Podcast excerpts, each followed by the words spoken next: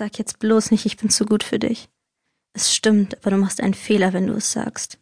Wieso hab ich mich nur so verschenkt? Ich spüre seine Hand auf meiner Schulter und ein weiterer Stich trifft mein Herz. Bitte mach doch, dass es aufhört, weh zu tun. Ich weiß es ja, ich habe es die ganze Zeit gewusst. Kann diese Fassade nicht ewig aufrechterhalten. Ich bin von Angst zerfressen, Angst davor, etwas falsch zu machen, Angst davor, dich zu verlieren, alles nur das nicht. Ich weiß, das könnte ich nicht ertragen. Sieh nur deine verheulten Augen. Neckt er mich, weil er genau weiß, dass ich ihm nie lange böse sein kann. Seine Arme legen sich schützend um meinen Körper und ich fühle mich so zerbrechlich, so zerstört, als würde ich auseinanderfallen, weil seine Arme mich nicht mehr zusammenhalten. Pia, ich liebe dich doch. Das ist das Einzige, was mir jetzt noch Halt gibt. Aber du liebst auch sie immer noch. Und der Tag wird kommen, an dem du dich entscheiden musst. Du wirst dich für sie entscheiden und ich werde dir nie wieder in die Augen schauen können. Erstens. Ich mag hervorstehende Venen an Männerarmen. Zweitens. Ich hasse meine Sommersprossen. Drittens. Ich habe ein Handtuch über der Türklinke, das das Schlüsselloch verdeckt. Viertens, damit da niemand reinschauen kann. Ich brauche Privatsphäre. Fünftens. Ich schlafe gerne nackt. Sechstens, ich habe phasenweise regelmäßig nachts Krämpfe in den Beinen. Siebtens, dann springe ich im Halbschlaf auf und stampfe auf den Boden, damit sie weggehen. Achtens, ich kann übertrieben romantische Typen nicht ab. Neuntens, ich habe Angst vorm Erwachsenwerden. Zehntens, ohne meine Mutter wäre ich verloren, da sie alle wichtigen Dinge für mich regelt und ich das auch gar nicht selbst übernehmen möchte. Elftens, ich stehe total auf Hälse egal ob Mann oder Frau. Zwölftens, von Essen wird mir in 80 Prozent der Fälle schlecht. Dreizehntens, ich hungere lieber und spare das Geld, das ich für Essen ausgeben sollte, um mir Klamotten davon zu kaufen. Vierzehntens, ich hasse dumme Menschen und ich rege mich über ihre Dummheit übertrieben auf. Fünfzehntens, ich hasse es, dass ich manchmal so intolerant bin. Sechzehntens, ich glaube an die eine große Liebe und finde mich sehr naiv dabei. 17. Ich lasse mein Glätteisen immer an, weil ich die Wartezeit hasse, in der es warm werden muss. Ähm, es ist sehr alt und wird höchstens lauwarm. 18. Ich sage sehr oft, dass ich etwas hasse. 19. Ich bin sehr fixiert auf bestimmte Menschen. 20. Ich wünschte, ich könnte Japanisch. 21. Mein größter Wunsch ist es, frei zu sein. Das steht über allem. 22. Ich kann nicht rülpsen und damit meine ich, ich habe noch nie in meinem ganzen Leben gerülpst. Das ist mein Ernst. 23. Ich würde gerne meine Gelenke knacken lassen, aber ich kann's nicht. 24. Ich habe eine Krabbeltierphobie auf der höchsten Stufe. Ich kann mich einer Spinne nicht mehr als zwei Meter nähern. 25. Ich schäme mich, wenn ich eingeladen werde. Ich hab's einfach nicht gern. 26. Ich weiß über alles und jeden Bescheid. 27. Ich hätte gerne eine Freundin, aber ich kann die meisten Mädchen, die ich kenne, nicht ab. 28. Ich kann es nicht leiden, bedrängt oder eingenommen zu werden. Ich selbst klammere jedoch sehr. 29. Ich schreibe das hier, um ein besseres Bild von mir zu bekommen.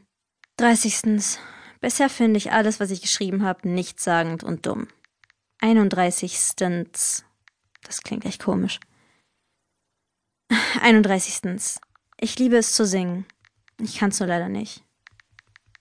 32.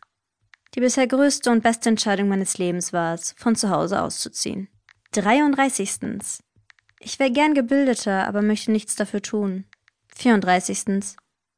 Ich hänge an materiellen Dingen. Ich kann mich von nichts trennen. 35.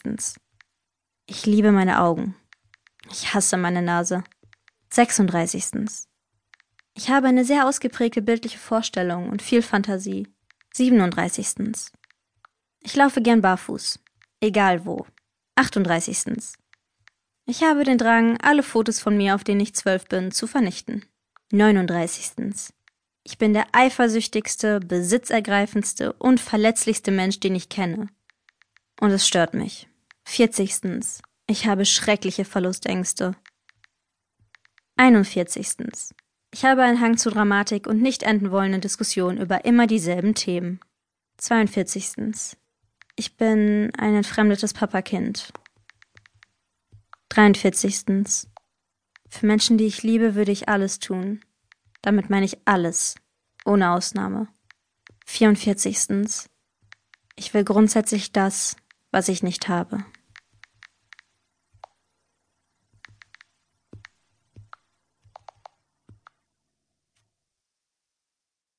Noah Tom stellte sich bei allen immer nur als Tom vor.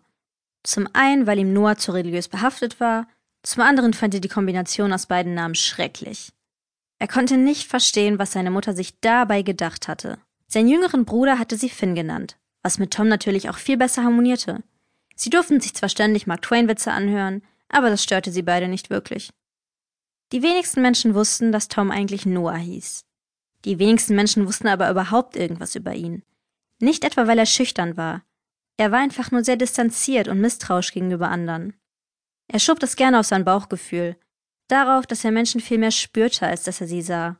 Und die meisten Menschen, so spürte er, hatten nur ihren eigenen Vorteil im Sinn.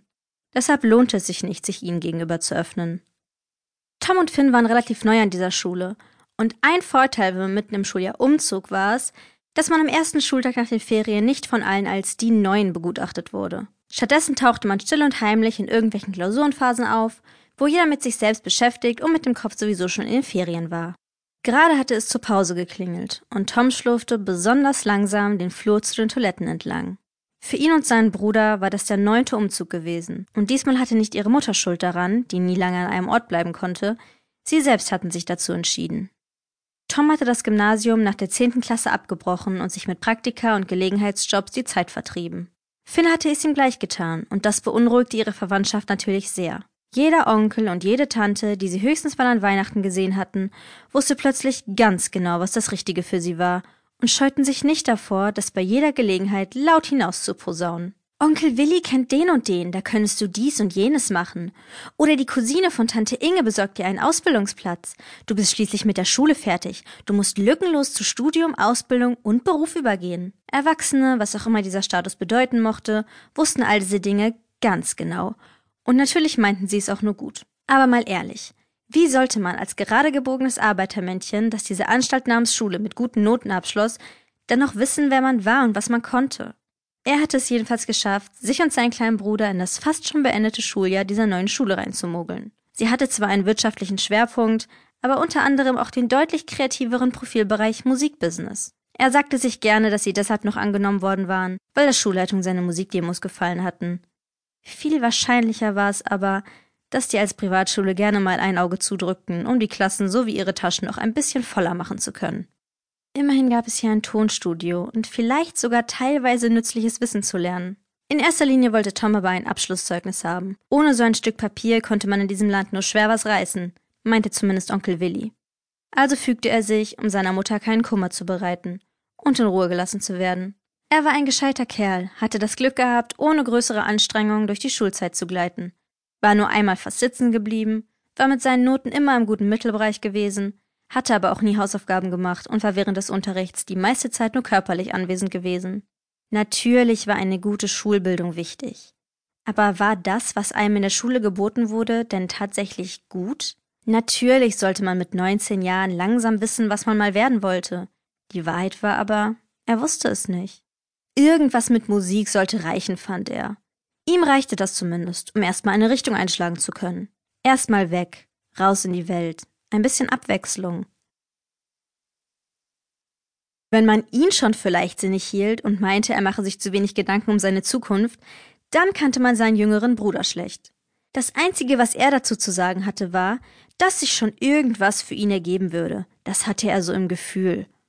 Und da die zwei mit nur einem Jahr Altersunterschied unzertrennlich waren, hatte Finn nicht ein bisschen gezögert, als sein großer Bruder ihm verkündete, nach Stuttgart ziehen zu wollen. Ein Seufzen entfuhr Tom, als er sich die Hände abtrocknen wollte und ins Leere griff. Hilfesuchend schaute er sich um und sein Blick fiel durch den Glaseinsatz in der Tür ins gegenüberliegende Mädchenklo. Ein Mädchen mit langen schwarzen Haaren stand dort am Papierspender und hob eine Augenbraue, als er mit tropfenden Händen im Türrahmen erschien. Ich übertrete ungern die heilige Schwelle der Mädchentoilette, sagte er scherzhaft. Wärst du so freundlich? Er deutete auf das Papier in ihrer Hand